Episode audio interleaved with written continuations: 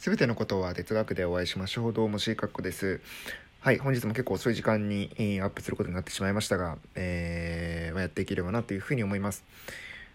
はい。で、まあ、今日も作品紹介ということで、えー、紹介できればなというふうに思いまして、えー、っとですね、今回はストーリーの方ですね、えー、仰げば尊しという作品があるんですけれども、えー、これ2016年に、えー、まあ、やっていたあテレビドラマなのかな？あだと思うんですが、まあ、えっと、全部で8話でございまして、えー、ちょっとですね、仰げばとしっていう、その、その作品自体も、名前自体がですね、そもそもなんかもう泣けそうな作品感漂ってるじゃないですか。で、まあ、ついに僕も見始めたんですけど、めちゃめちゃいい作品でしたと。で、なんか、僕の想定だと、この青木としっていうその作品というかですね、その曲が生まれた、あストーリーっていうのをやるのかなと思ったんですが、まあそうではなくて、はい。あのー、まあ、そういったストーリーというよりかは、まあそれを題材として取り扱っているだけの、なんていうんですかね、えっ、ー、と、最後に、曲として、えー、出てくるぐらいの感じのもので、えー、まあ題名に、そこまで引きずられてはいないような作品でしたね。はい。で、まあ、内容としましては、まあ、一人の教師がまた荒れた学校を変えていくというような、まあ、実話を元にしたストーリーではあるんですけれども、あのー、なんていうんですかね、まあ、そういう作品も、まあ、たまにはいいなと、まあ、もう、なんていうんですかね、分かりきった展開ではあるんですけれども、とはいええー、まあそういったですね、作品もいいのかなと、たまにはあいいなと思って見ておりました。はい。で、まあ、よくある本当に熱血教師ものかなっていうふうには思います。で、他の特徴、まあ、違いみたいなところはそんなにないかなというふうにも思いますし、はい。あのー、最後先生に、えー、まあ、なんかこう、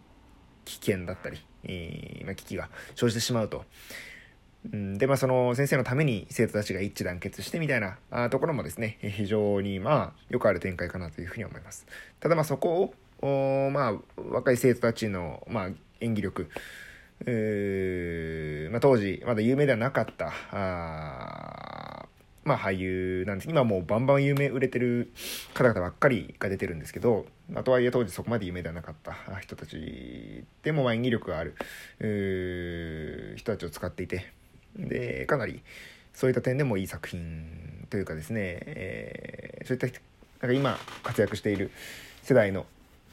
人たち20代から30代の若手俳優と言われるような方たちがあ、まあ、高校生として出ているというような感じなので、まあ、非常に、えー、そういった点でも良い作品になっているなと思います。はい、でえー、っとですね見どころはたくさんあるんですけれども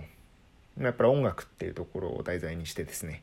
まあ、生徒の心を変えていくと生徒を変えていくみたいな物語で、えー、まあ全力で何事もぶつかっていく先生っていうのがやっぱりこういう先生に出会いたかったなと思うような先生というふうになってます。はい、なかなかあ、まあ、僕もですね、えー、塾講師塾の先生をやっていた経験からしてもなんかなかなかあそこまで生徒のためにやってあげることってできないなと。まあそもそもですね、まあ、そんな荒れた生徒がいないっていうこともあるとは思うんですけど、えーと、生徒のためにそこまでしてあげられるっていうのが、まあ、すごいなというふうに純粋に思いますしそこから感化されてですね自分も誰かに対して、えー、何かあそこまでやってあげられる熱量っていうのを持っていたいなというふうに思うような作品です。でおそらく信念がないと、そういうことってできないと思うんですよね。はい、自分なりの、まあ、芯書くとも言うかもしれませんがあそういった心の内から湧き上がるエネルギーであったりとかあまたその自分がそれをすることによって誰かからあありがとうって言われる言葉によるエネルギーの充足であったりとか、まあ、そういった感情の充足であったりっていう部分ももしかしたらあって、あそこまでできる、じゃあそこまでの力を出せるんじゃないかなというふうには思います。はい。でまずはでもやっぱりですね、えー、どんな、まあ、生徒も、まあ、どんな人もそうかもしれませんが、まずはギブする、まあ、与えるというところからやっぱり入っていると思うので、えー、そこからやっぱり信頼を得ていくとだから世の中を変える行動、まあ世の中を変えていく、自分の周りを変えていくっていうのは、まあ自分のアクションにしてしか、まあ、基本的には変わっていかないとは思います。で、何かしら自分がギブをしていく、与えていく、行動を起こしていくっていうところをですね、やっていかないと、あのー、なかなか世の中変わっていかないなというふうに思って、えー、まあ、そこは究極的な本質に近い部分なのかなというふうに個人的にも感じておりますし、なんかそういったことをですね、なんか考えながら、しみじみと、またストーリー自体にも感動しながら、あ見ていたという感じになります。はい。あのー、まあ、何かを与えてあげる、まあ、それが愛なのか信頼なのか、あって何でもいいと思うんですが、与えてあげることによって、えー、まあ、人間のそもそも偏方性の法則とかっていうね、まあ、心理学的な部分でも言えますし、まあでもあとはシンプルにですね、えー、与え、与えた分だけ返ってくるよっていう話だと思うんですよね。